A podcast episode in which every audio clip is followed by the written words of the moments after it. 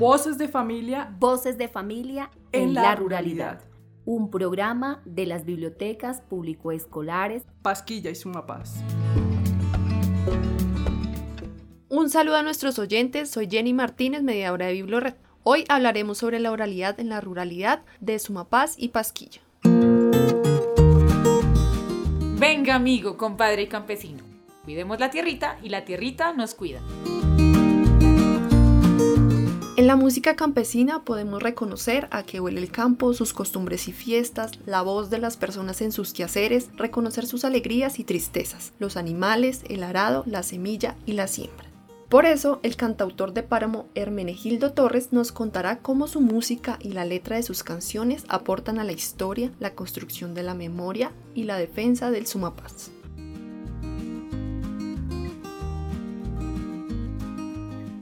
Mi Dios me ha dado el don de poder hacer mis composiciones sin ninguna dificultad. He compuesto muchas canciones, pero a lo que más le compongo es al páramo. Le compongo porque es una forma de poder dar a conocer cómo proteger la biodiversidad del ecosistema, de mirar, de ver cada día cómo es que uno quiere a su páramo. La forma de yo quererlo es componiéndole y cantándole y dar a conocer mis canciones a muchas partes quizá del mundo. A las nuevas generaciones le recomiendo sobre todo a los niños que le canten, le copleen, le reciten, le haga composiciones, cada uno como quiera. Lo importante es transmitir el mensaje para demostrar que sí queremos nuestro páramo. Proteger el agua. El agua es la vida de la vida, pues sin agua no existe vida. Entonces, por eso es que debemos cuidar el páramo y dando ejemplo a nuevas generaciones para seguir la ruta de la vida.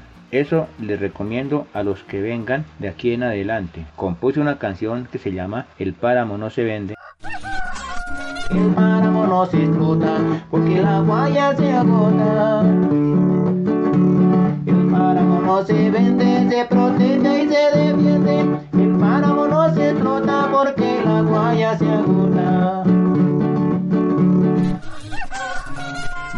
De unos plantones que hacíamos en la laguna de Chizacá cuando cuando llegaba mucho turista allí. Y pues estaban destruyendo alrededor de la laguna el páramo, el relejón, las plantas, el musgo y todo en general. Por eso hicimos el plantón. Y dije, carajo, voy a componer una canción que mencione lo del plantón, el agua, el falejón y me di las trazas de componerla y hasta el momento ha sido satisfactoria. Estas son mis recomendaciones para todos los que me escuchen y lo puedan transmitir.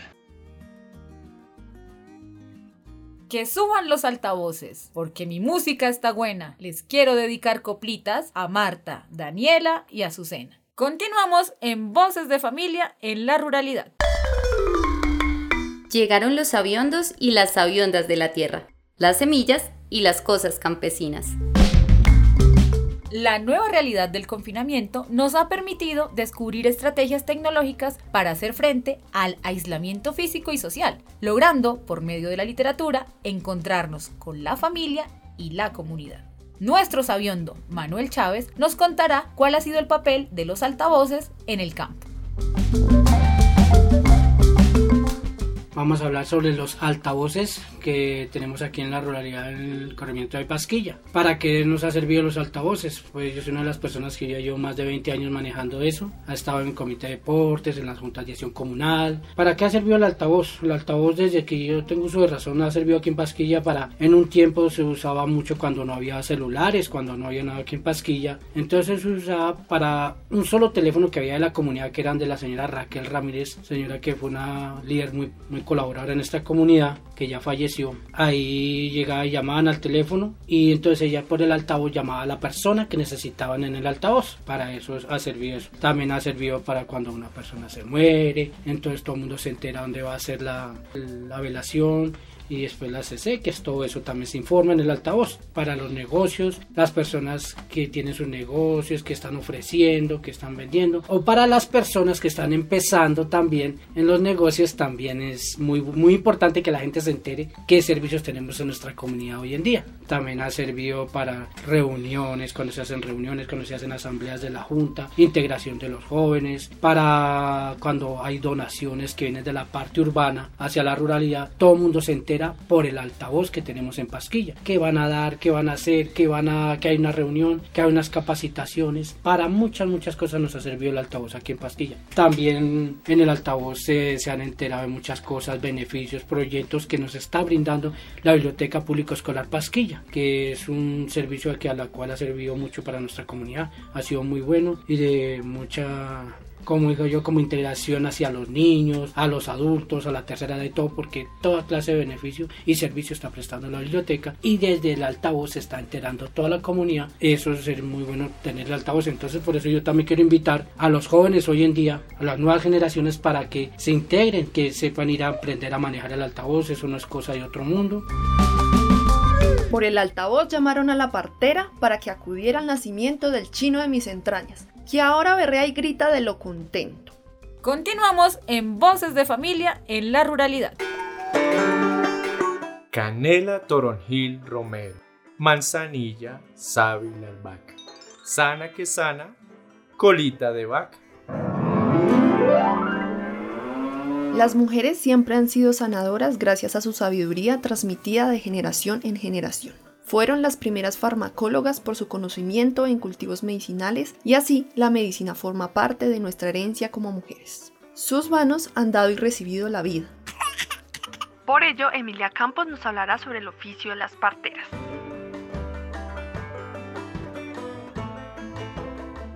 Bueno, voy a contar un poquito de la historia de mi querida madre que se llamaba María Esposorios Morales. Ella era una señora partera. Ella aprendió porque mi abuelita la enseñó a sobar lastimaduras, escuajaduras y también arreglar las, las señoras cuando antes de, tener el bebé, les acomodaba el bebé para que no sufrieran. Y ya después, el proceso de, después del parto era pues cortar el ombligo al bebé, le colocaban, le aplicaban mertiolate en el ombligo que en tiempo era lo que se utilizaba, y también cuando que si lloraban mucho les, les colocaban un botón en el estómago a los bebés para en el ombliguito para que no se les se golpearan ombligones porque supuestamente se herniaban cuando dejaban llorar. Y a la señora también le hacía un machucado de hierbas que no me recuerdo bien cuáles eran las hierbas. Le colocaba una catalplasma en el estómago para que no se no le diera ese frío se dejara ese frío. Y para que no se le pegara la placenta ella las hacía también bañar con agua de brevo así la, todo el estómago. Y les daba también huevos con con ruda, huevos tibios y carbón, no me recuerdo con qué hierbita era que le daba el carbón para que despegara la placenta, para que no sufriera. Bueno, y mi mamita también tenía otro agüero de que cuando la, estaban embarazadas las señoras no se deberían de parar en la puerta, porque después cuando iban a tener el bebé padecían ¿eh? y que también se le pegaba la placenta. Era lo que ella decía y ella recomendaba ese temita porque a ella no le gustaba. Cuando lo oía uno ahí en la puerta regañaba, si fuera cualquier señora que mirara embarazada, ella le regañaba porque decía que no, que, que sufría o muchas mujeres perdían del bebé también, no, o sea, abortaban por pararse en, la, en, las puertas, toda la puerta. Entonces uno no se podía parar uno ahí, la puerta. Esto me dijo una partera cuando una noche venía, que la habían espantado por Dios, Jesús y María. Entre la rana, el tejo y el cucunuá, entre la chicha y el guarapo, vienen y van las reminiscencias. En los territorios campesinos se viven las historias, los mitos y las leyendas, que originan personajes encantados y fantásticos, explicando la realidad y en ocasiones enseñándola. Este es un vínculo con el pasado y el presente, que nos une y que permite otras formas de narrar y contar nuestra cotidianidad. Por eso, José Muñoz nos va a hablar sobre un mito, leyenda o creencia que surgió en la ruralidad.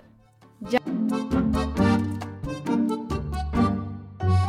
Por la parte de abajo de esta finca pasa el río Tunjuelo, que yo entiendo que el Tunjuelo pues, se deriva del, porque viene, sus aguas corren desde la laguna de los Tumbos, que está ubicada pues, en la parte alta, donde diría la, la zona del, del Sumapaz y la zona del, del. En esta finca hay un pozo enorme. Había en, la, había en ese tiempo, era mucho más, más más grande el pozo, cuando todavía no existía la ciudad de Bogotá, cuando todo esto era todavía montaña sin descubrir. Este río era muy caudaloso. Y se dice, se cuentan pues nuestros ancestros de que eh, había muchas especies de, de, animales, entre ellos pues había, estaba la, las nutrias. Pero con el correr de los años, cuando la gente fue descubriendo los montes y trabajando, entonces pues eh, se desaparecían muchas, muchas especies, entre ellos pues las nutrias de, de este lugar. Hacia el año 1960 hubo un una enorme tempestad y derrumbó una piedra enorme que había como, como una especie de barril, donde supuestamente pues vivía la nutria. Y esto pues eh, desde entonces se, se estancó el, el, pozo enorme que, que había. Y muchos, en, en, un tiempo era un lugar muy visitado por muchas personas que venían eh, con el ánimo de, de ver, la, de ver la, la, nutria, porque se decía que, que algunos la, las veían, que, pero no las podían ver todos. En ese caso, si no era como, bueno, en, casos muy excepcionales, decían que no, que la veían pues algunas personas privilegiadas. Eh, que no todo el mundo la podía, la podía ver. Pero como les comento, en el año 1960 cayó una enorme tempestad y se derrumbó la, la piedra, trancó el pozo.